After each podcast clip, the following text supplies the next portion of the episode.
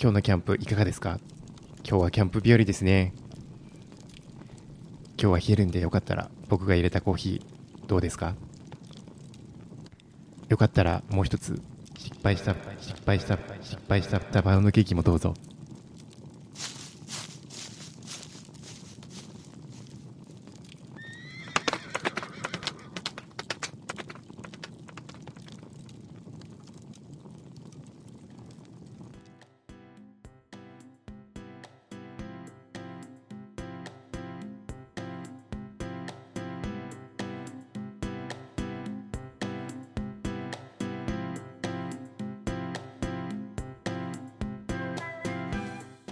あと大ちゃんなんか富士宮でこういうの使ってないですかみたいなのない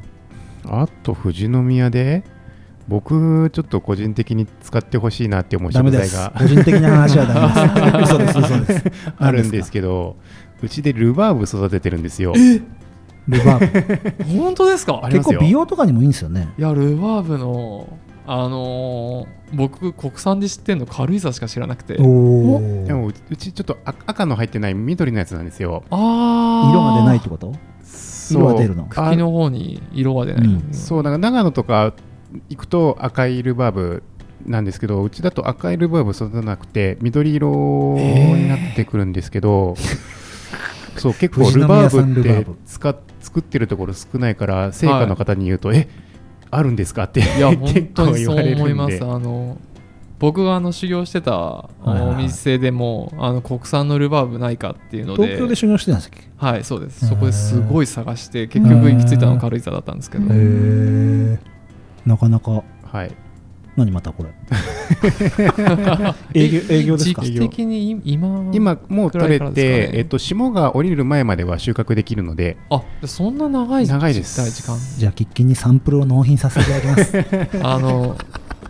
リアル な話結構ね赤いところがちょっと入るんで、はいそこが入っちゃうと本当に段ボールみたいな色になっちゃうんですけど、はい丁寧に取って緑色だけにしてはい煮詰めるとすごい綺麗 な、そうです緑色にな煮ります詰め煮詰めますはい じゃあ商談成立ですねまずはサンプルでぜひはい富士宮産ルバーブえそれは全然知らなかったですでも強みですよね富士宮って高低差があるからそうですね上の方だと意外にできたりとか、はい今ガンガン育ってるんで一度はい、あのサンプルを 一度いただければ。そうだし大ちゃんちとかだと蜂もやってて結局高いとこでやってるから温度差がまた生まれるじゃないですか、うんで上が寒くなった時に下に下ろしてみたいなこともできるし、そういうとこすごい富士宮いいなと思って、そうですうね。ん、そこら辺生かしてやれる産業だが伸びるんじゃないかなと思いますよね、標高差日本一ですからねう。んまあそうですね、うんあとどうだろうなワインとか使えますなんか調理にワインはすごい使ってます。北山ワインさんと富士山ワイいンさやんとそこもまだ手がつけられてないっていうのは現実ですねう。ちのポッドキャストでも富士山ワイナリーさん出ていただいてあ、そうなんです、そうね。やったんですけどはい。かなりいいですねそうです。僕もしょっちゅう飲んでるけ ど まあ赤ワインはね輸入ワインになっちゃうんだけど、はいうんあの白ワインで自然っていうスパークリングのやつとかもすごい美味しそうですい、ねまあ、スパークリングはなかなか使いにくいですよねあいや全あ然使えるあのスパークリング逆に使うとムースの立ち良くなったりとかあなるほどねーすげえやっぱりプ基ロ本的はにケーキは白ワインが主体が多いので、うんうんうんじゃあいいじゃないですか、はい富士そうですね宮さんの甲州を使ったはスパークリングワインがそう自ですね然というワイン、は素敵い最高ですね、まあ、北山ワインさんはちょっとまだポッドキャストでお願いできてないんですけどい。わあ食べたい。そうかいいなあいいなああとどうだろうな富士宮さんの食材うんあれえっとセリでもふスイーツとか難しいのかセリはつ使ったことないですねああやっぱそうっすよね、はい、お惣菜系なまあのあかな、とたやっぱ卵あ卵か はういんですねありますねそうかそうか青木陽慶さんも出ていただいて卵ちょっとできなかったんですけどはい今卵痛いっすね値段がそうですね仕入れるの大変ですかやっぱあのー富士宮ちょっと富士宮ではないんですけども、と一応今自分たちで輸入あーか買い取らせてもらってるのが後藤養鶏さんうんあのー卵を使うんっうんさせてもらっててでこん、あのー卵をキューピーさんのちょっとはいあの鳥インフルではいはいはい出荷がはい止まってしまったあー件で1回の仕込みに卵を何十キロって使うの で、はういんキューピーさんの最初使ってたんですけどあのお多い仕込みの時はキューピーさんの卵を使ってたんですけど、うんんちょっと今回はそれはまずいなってことになりまして、うんまあ後藤陽家さんにお願いしてちょっとた卵を毎週あー 10, よかったっすね10キロうんあー入れてもらってでも高いっすよね今ねそうですねすごいなそろそろ落ち着くとは言ってますけど、うんうんうんうん今度ブラジル産の卵を輸入するっつってねあへーーキューピーさんのやつやってました、ね、今船で移動してるよ多分へえ。ブラジルから太平洋に多分今浮いてるぐらいじゃないでもね生鮮食品そうですねねなうかんなか加工用にしかならないだろうけど、そうですねうんうんなかなか大変な時期ですねいろいろね、はいこんな食材富士宮であったらいいなさっきのルバーブじゃないですけどこんな食材富士宮であったらいいな使ってみたいみたいなのあります使ってみたいっていうかそのもう加工されてるもので言うと、うんえっ、といちごのピューレあうあんピューレうんをもし作られてるとこがあったらちょっとお話ししてみたいなっていうのはありますあ今あの大体日本国こ日本であの出回ってるのが海外のいちごのピューレーおーが出回っていて結局海外のものってなると価格がうん高騰してしまって大体1キロ、ロ今1500600円うんうんうんピューレの状態で大ちゃん し汁ですあペペースト状になってるやい つちごの汁ですどしど素人だもんえスロージューサーとかであもいうちごを全然それそんなんでいいです自分たちで今やってるってことですかそれはやらないえっとこのいちごのある時期はえ買い取ってヘタ取やってヘタをる取らせてもらってであれあれってちょっと砂糖をはい、うん添加するのでえー添加して混ぜて作ったりとかしてますけどもうちだからあのクリンスだっけかなクリンスだかのスロージューサーあって家でウィーンって回して廃棄になったイチゴとかやるんですけど美味しいっすよね そうなんですよね美味しいんです 生イチゴジュースみたいなはいなんでいちごが取れるんだ取れるんだったらっていうか、うんこちらのあのいや全然いいと思い意ますよ見になっちゃいますけど、まあ、取れるのだったら、そういうピューレ用の加うんうんうん工うんでちょ売ってもらったりすると助かるなっていうのはありますうんうんうんうんだって石川さんって感じですね水あるよ。水あるよ。そうっすね周りの今何軒かそう個人販売できるイチゴ屋さん周囲にあるじゃないですか、はいやってくんないんですかいやそこまでは多分手は回ってないんじゃないかなあーそうか加工ってなるとなかなか農家さんもね、ハードルがあるんでね、もうスロージューサーでよければパンパンできちゃうけどなまあ最後はあのやっぱりムースとか、うんえー混ぜ混ぜたりするんであのつぶつがあったりするとあそういうことか最後はあのうん。こ目の細かいこしはい器はいではこうして汁だけ出すっていあーうことがその手間ですね時間と手間うんうんがうんいそうかそれを今あのモンサン富士でやってやるってるとねこの時期は極力やってますおー手間かかりますね。そうですね、まあ、外国産のうんやつを使うよりかはうんいいかな、うんそれはそうっすそねれははい本当にそう思いピューまレす。仕入れちゃってはいやるよりかは自分たちでピューレ作ってはいそれがやっぱり信頼とかうんブランディングですうん大事なとねこですよね。大事ですよね。味がやっぱ全然違いますもんねそうですねそういうピューレにするにはやっぱ紅ほっぺが今一番おいしあー美味しいかなって思いまあす、ー色も綺麗に出ますしねそうですねそうっすね紅は一番いいよな中まで赤いですしねそうですね断面が綺麗ですううんん。よかったですね近くにあって本当いにや本 当助かってます いやあの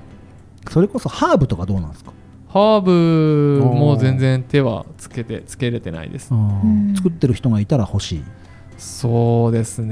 ね今のところそのハーブ系を使ったケーキうんっていうのはまだ全然考えてないですちょっと添えるぐらいな感じですもんね、ハーブってねそうですねあの言ったら葉っぱの部分とかうんが添えるぐらいそうっにすなよってしまいまね、す、うんはいうん、何か加えてってわけになかなかいかないですもんね、そうですね、うんうんうん、じゃあ今今のところ新しくなんかこうコラボして作ってこうみたいなのは特にないってことですね今のところはそうですね僕今年からあの私のさんのところにサンプル持ってきます ありがとうございますよろしくお願いしますじゃああのここまでなんとなくもう流れてモンさん富士さんのその地元産品地産地消のコラボみたいな話に行ってきたんですけど、ちょっと戻って篠原さんのそのモンさん富士ってコンセプトは分かったんですけどその開業話というか、うんうん東京で修行されててこちらに来たってとこまでは僕も知ってるんですけど、はいうんそのなぜあの場所なのかとか、はいえっとコンセプトも先ほども言った通り別に地産地消のを訴えなくても非常に周りにはないようなこう、まあ、リッチなとかいううか、んケーキ屋さんみたいな形でやられてるじゃないですか、はいそこら辺の選択の自分の判断となった話なんかちょっと聞いていきたいんですけどはい修行は何年ぐらいやられたやられてたんですかと僕は脱サラはしてから、えー専門学校行っていはいおーバツすげでになってはいそれ何歳の時ですか25ですおおーえそれすっごい聞きたい ええケーキパティシエという道をはい選んだ理由というかはいはいパティシエっていう職業を選んだ理由っていうのが、はいえっと、大学時代に遡って、はいうんはいえっと、アルバイトでうんイタリアンのうおんー料理屋さんでアルバイトしてたんですけど、はいまあ、勤めていくと、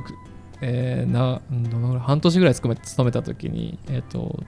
イタリアのケーキはうんドルチェっていうんですけど、ううんうんそそこに行ってくれって言われて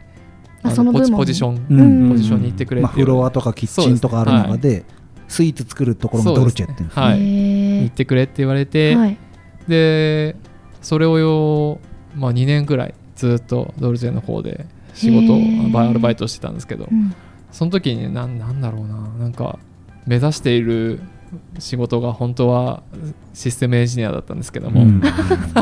えスイさんだったんですねなんかこう自分にはまってるなっていうのが、うんまあ、バイアルバイトして楽しいっていうのもあるし達成感っていうのもうんうん感じてましたので、うんなんかバイトでも結構そういうちゃんと作るっていう過程のお仕事を任されていたんですね、そうですすねあの任されてました、お結最後構結構あのファーストフードの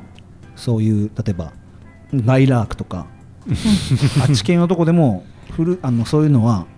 もちろん食材はねあるけどそのお店で組作みるって立てるからねうんちょっとね結構バイトでもそういうことやるしうんましてやそうこだわってるとこだったらね丁そう寧ですねにやらせてくれるってことですよはねい仕込みからやってたわけじゃないでしょあ仕込みあの希望すればあー大体すげえ職職まあ僕もあれですけど職人みたいな人っはいて結構なはいそういうのを知りたいですっていうふうはにこっちからうんうん自己主張してきしていくと大体みんな可愛がってくれるので、 すごいなアルバイトでそこまでやるってのはやっぱすごいですねはい、好きだったんですね一連のそのバイトのあの仕込みから何から盛り付けからあると思うんですけど何が一番好きですか好きでしたその時は、えっと、マスカルポーネの、まあ、イタリアのはいスイーツなんで、はいティラミスうんうんとかなんですけど、うん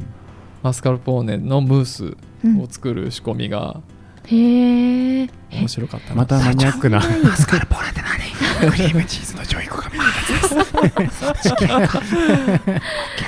へえへえそこからじゃあやっぱうん自想像できない分の方向転換みたいなことをはい、一応サラリーマンやってからそうですね専門学校に通うと、はい大ちゃん近いね僕もそうですねまあがっつり専門学校ってわけじゃなかったですけど、うん僕も夜間で1年間はい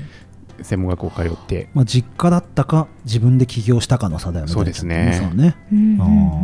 ねあーでも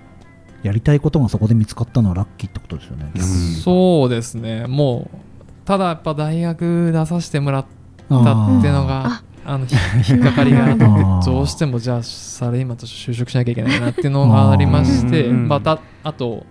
僕の年代あーははもうかなりの氷河期うんあー就職氷そう河です期ねそうですね80年生まれのい、うんはいかなりの氷河期っていうのもあってまあ厳しいこうそういうシステムエンジニアとかでうんも続けていくのが結うん構厳しい時代でうんだったので風当たりはかなり厳しかったんですけどそれもちょっと篠原さんより上の世代でシステムエンジニアとか IT みたいなのがすごく出て、うん僕も親戚にそういうのやってる人がいてパソコンのメンテとか、はいうんあのウイルス系の対策なんかの一人で事業個人事業主でやってる人がいるんですけどちょっと上なんですよやっぱ年齢があー56歳上ぐらいの人、はいその人たちが結構バーンって言ってたけどシステムエンジニアとかも結構難しい時代でしたよね多分ね、そうですね全然その基礎を教えるようなうん、環環境じゃなくてもうこれをやっといてっていううんのを見せられて自分であの仕事を会社にいる時以外にうんもう勉強してっていうあ時代でしたね。へえなかなかタフだなあじゃあ就職してからも結構大変な日々だったんですね。そうですうんね、うんうんまあ、何が大変だっていうのはあの主張がうんすっごい多くて、あうんもう年間300日ってうんいう主張があってやばいほぼ家にいない。移動時間の方が多いみたいないやもうずっと行きっぱなしですねあー。そうあー同じそういう一こと箇か所一箇所に行きっぱなしです。はいはいはいはいはい顧客のとこにいろいろ動いてるんじゃなくて、はい、行きっぱなしです。そういうことか転勤とはいかないけどはい。まあ単身赴任みたいな形のそうですうーね。ん働き方ってことですね、そうですね。それ大変だわ、またちょっとまあこれはわかんないですけど、うんちょっと特殊なお仕事だったので、ああーそうかそうかそうかの駐屯地うんうんうん自衛隊の駐は屯い地はいはいはいにはい入りっぱなしっていうのすげえうなわすごいすごいな専門職いもや専門それ職はなんか囲われ感が半端ないイメージが外で。す外んごい外出するのもうん うん、そこ深掘りしたいけど駐そこはちょっとちょっとちょっと話を時間がないちょっと屯地 には入らないようにして、はいでもなその修行というかその専門学校行ったのがはい1年とか2年ですか一年生で1年生はでい行って、行きました。うんでもその時に場所はもう富士宮でって決めてたんですかいや全然あの、のパティシエになろうと思ってた時は、はあの自分で開業しようなんてうん1ミリも思ってなかったです。えー、どっかのお店に入ってとかって考えてたってことですかそうですね、ホテルとか、あーうんあと、はい、おみ大きいお店に入って、そはいこで頑張っていこうっていううんうん気持ちでいました。で独立志向はどれぐらいの脳みその中でパーセンテージでは全然ゼロでした今その時はゼロです。あーすげえなそれうんそうかまずはその職業にって感じで、そうですね。あー結構パン屋とか開く人とかって、はいまあ、独立するつもりでパンの修行してみたいうんはないの結構多くて最近パン屋パン屋パン屋みたい な、はい、いやただやっぱりその独立しようって考えてる人の方があの大きいケーキ屋さんとかホテルに入った時はああのおしいろいろ教えてくれます。あの育てるみたいなそうです育うんうんてすごい力を入れて育ててくれます。へー僕みたいにそういう気持ちがないような感じの人に対してはあんまり深掘りしていかないですねうん要はのれん分けみたいな形になるから、いしっかり育てて出すみたいな意識なんですかそうですねあのー結局材料を無駄にしないっていう時間を無駄にしない材料を無駄にしない道具を壊さないっていう点でそういう人の方がなるほ一ど。個頭が抜けてるようなあー経営者目線でそそうです、うんはい意識がそこに出るわけですねそうですね要は感情がしっかり右と左で分かれてるってことだよねうん貸し借りが頭の中ではいそうかまあ僕も僕もそうだったかな研修先でそうかそうか確かにな大体聞かれます入社するときにうん、へー将来どうなりたいんだってへえ。その時は独立っていうのは言わなかった言わなかったですはいあーと考えてなかったから言わか言わないわけですそようでねすねじゃあ独立しようって思うタイミングがあったわけですね独立しようって思ったタイミングは、えっと一番最後に修行したお店に入るときに、はえっともともとそのお店にあのパティシエの先輩がいはい働いていたので、うんあの面接時なんて言えばいいって、はいその先輩に聞いたら独立しようって思ってるって言っとけって言われて。さっきの話がそこにつながるわけですねはい、そしたらあの、の採用してくれるからうん結構あのすごい狭いうん、もうもんだったのではいはいはいへどうやって言えば受かるんだろうなっていう超有名店ですよね。そうですあねの、うんフランスのはいあそこの、はいあそこですね。あそこ、はいあそこのあそこですーなんだこのイニシャルイニシャルトークそれ言っちゃまずいんですかいやあ全然言ってあもいでいもと思言うっんですけどて言ってるから私も分かってるわけですもんね。うんはい。どこですかあのラデュレっていう、うんうんあのマカロンが発祥はい発祥の超有お名店で、店。東京のどこにあるんですか銀座とザギンのマでカロンもその前に、はいすみません話戻っちゃいますけど何店か修行はしてお店があしいまくしたつかあるんですか、はいありあます。そうなんですはね、い最初からラデュエじゃなくでて、最初はあのまあこれもえっと兵庫に本社があるエデルワイスっていう会社の中ののラ聞いたことはあるかビもタメールっていう部門でうんえベルギーのベルギー菓子のおあ店へえあじゃあはいいろんな国のお菓子はいやってるんですか、そまあうんいろんな国というかそうですねバ イアルバイトはいたりだああはいでも学んでははいいるんですね、はいなるほど、うんやばいもうなんかついていけないわ嘘嘘嘘嘘素晴らしいですあれですよね、あのー今で言ったらそのボル塾とかのなんだっけ田辺さんじゃねえやなんだっけ、けとか結構銀座のそのあお菓子屋さんみたいなのはい特集したりするじゃないですか、はいうんうんいやそういうとこでやってたってことですようんね、んんあそうですね何年ぐらいですか修行期間で含めれば大体 10, 10年ぐらいですねおでもそれでも短い方だと思うんですけあど、へー独立したいですって言ってそうんうんそのお店最後行ったとこうんははい何年ですか、そこが一番長くって、うんえっと、8年、あおえーすごい、えはい、でもハマったんですね自分に、あのそこの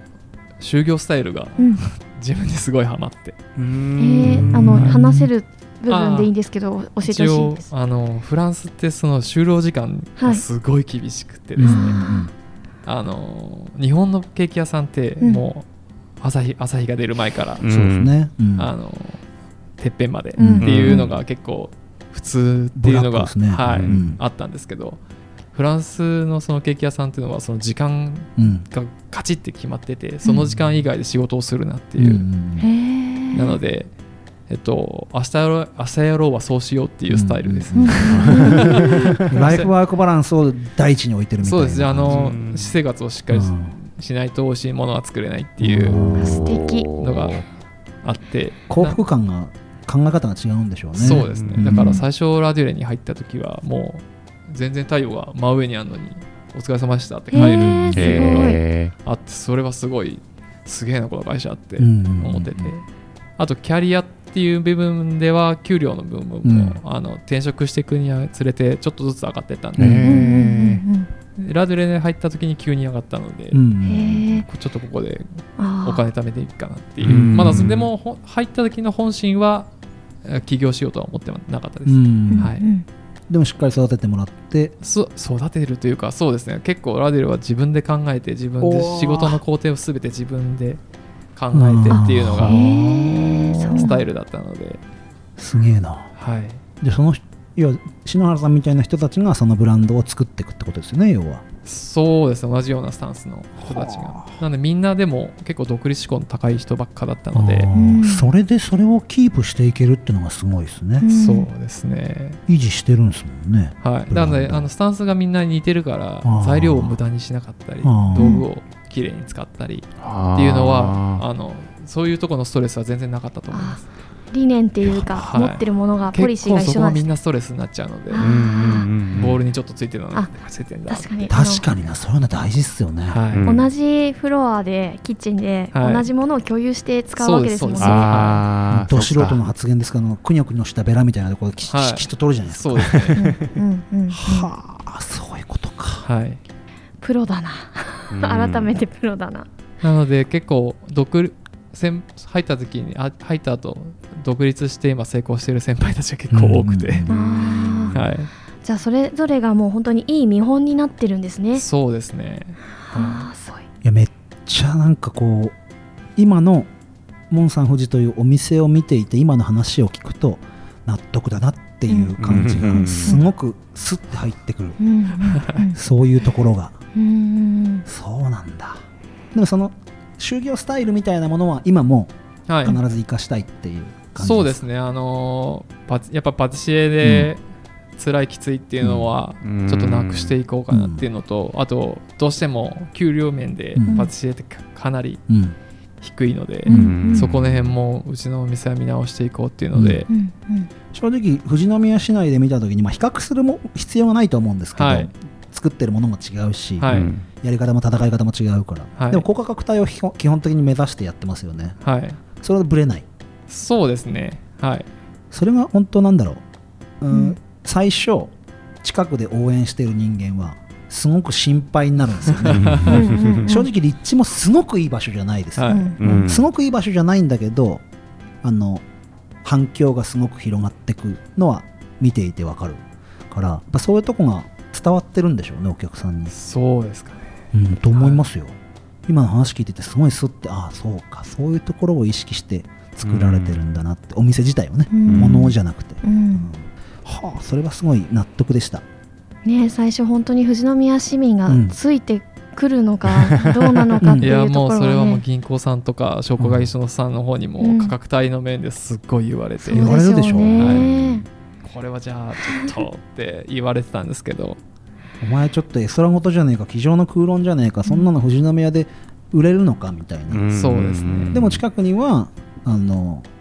映えるフルーツサンドとかではいドーンってしっかり売ってるお店とかあるじゃないですかそうですね長蛇の列ができるぐらいあるじゃないですか、うんはい僕はその心配ではあったけどもうなんかお客さんたちがパッて入ってったりとか、親戚とかが買ったりとかしてうんうん話とか聞くと、うんうんやっぱそういうの求める人がいるんだなってのはすごい思ったし、そうですねあとはもう本当に今風の時代っていうかあ のし市内だけのあの市場じゃないですもんうんねそうですねあの感覚としては富士宮市内のお客様とそれ以外県外とかあの観光地観光がてらに寄られて帰ってくるみたいなお客様もいると思うんですけどどのぐらいの割合になってます、いやー土日になっまあ平日はあの市内のお客さん結構うん来られうんうんてうんうんいるんですけど土日になるとやっぱ半々ぐらいかなっていうのはありあまーすあのーまあ篠原さんのとこのって日常的に食べるっていうよりも、うんまあ晴れの日みたいなとか、うんそうです人ねにあげたいみたいなものじゃないですか、はいうんうんそういうのっていうと逆に言うとこう稼働率というかはい動いてくペースが遅かったりするじゃないですか、はいそれって要は富士宮の、まあ、モンさん富士との関係人口というかうんあのそれを買いたいって来る人って人口的には少ないじゃないですか富士宮ってそうですね外から来てくる人ってすごい大事じゃないですか、はいその人たちってやっぱインスタとかでキャッチしてくるんですかそうですねもう確実にインスタでうんうキんャッチしてきます、だって今すごいですよフォロワー数うん7000以上ですようね。んそうですね増え増えさせていたそうだいだてからもう本当奥様の発信の仕方が一貫してますもんね。そうですねう。んなんかやっぱ参考にしてるあ都内のお店とかいうのがあるみたいで。やっぱあるんですね。はいはいうんうんうん勉強しよ勉強しよう僕もインスタはちょっとうん大事なんですね。うでもまあ今話を聞いててもこういうスタイルでっていうのが多分ブレずにもちろんやっていく中でね、はいすごく悩んで右往左往することあると思うんですけど、でもお話聞いていくと別に富士宮であんな場所でっていうわけじゃなくてそのタイミングでいろんなことを考えてった結果今あそこに出てきててそうですね。今もいろいろ考えながらやってるって、うんうんその思考の戦い方って篠原さん的にいつ身につけたそういうスタイルなんですかもうずっとかあんーなんかなんとなく考えてきてまあーお店の経営っていうかそのやり方っていうのに関してはやっぱ妻がやっぱり強くすて、ねうんへー僕はそのケーキを作る時の原価とかそういうのを考えながら新しいケーキを作っていって最終的に妻にうんうんうんこれでいくらってどう思うっていうふうに聞いて、うんまあ、食べてみたり、し写写真撮ってうん見栄えを見てみたりっていうのがあって、っていうのをずっと繰り返してますうん今ふとあれです思い出したんですけどお子さんいくつになりました今えっと今2歳と3歳です開業の時に生まれたんでしたっけ開業して1か月後に生まれそうまでしすよね おおー腹の中にいる奥さんがねはい頑張っていろいろ動いてたからたはいそうかそうか確かねに篠原さん基本的に前に出ないようにしてますあのお店で基本的に毎年してますそうですよねなんはかいそれすごい感じるんですよお店行くうとん女性スタッフがとにかくそうです出てねきて奥さんが出てきてそういうところもやっぱそういう奥さんとの二人三脚の中で住み分けみたいなそうですところなねんですかまあーあそれもありますし前に出れなく最初の頃はやっぱちょちょこちょこ出うん出よう,、うんうん出ようっていう気持ちはあったんですけど、出れなくなったっていう気持ち忙しさ的うんにそうですね、うんうんはいあーやっぱそういうところは奥様との二人三脚がでかいわけだそうですすごいですねでも奥様はそういう経営とかその情報発信にもともとそういう長けてたってことですかなんかっていうよりか、うんおそらくそのすいいとこさんのそういうあーあの親戚というかノウハウをうんうんかなり聞いて、あなるほどなるほど、はあやっぱ身近にそういうアドバイスいただける方がいるっていうのは大きいかもしれないですそうね。まあそのちいとこの方がかなりそれで成功されているので、うんでだからもはうい篠原さんもそうだけど基本的に人ですねうん、その食材選ぶにしても、うん本当だだってなんか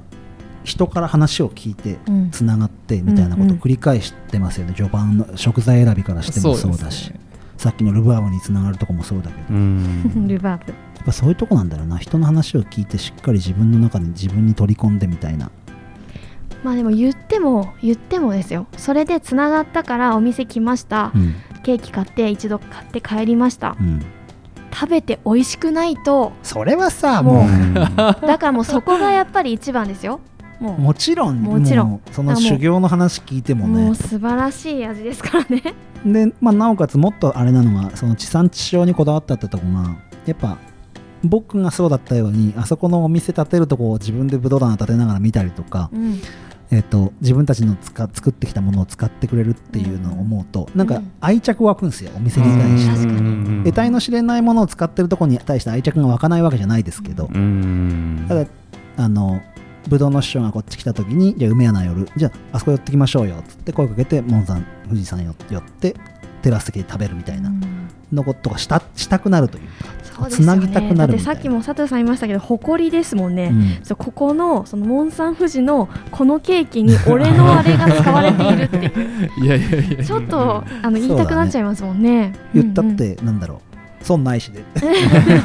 言いたいよねそそうれはですねよねうんうんそこら辺はやっぱこう別に狙ってたわけじゃなくて、うんはいうんやっぱそのさっきも言ってたけどその地産地消ってものを歌っていくと、うんまあ、金銭面でも経営がしっかり安定するっていうのもあるし、なんか実際そういう入り口かもしれないけど地元のものを使ってみてなんかこういい反響あったみたいなのありますやっぱり地元のものを使ってますっていうふうに歌うと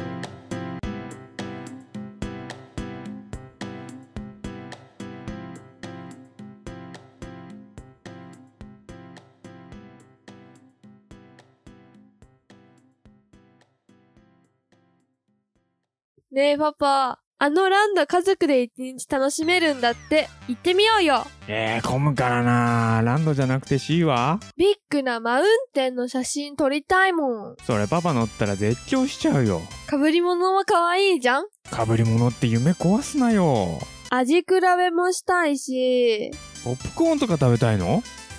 ポップコーンじゃない、ブドウだよ。私が行きたいのは、富士山ブルーランド、えそっちピオーネ。シャインマスカッ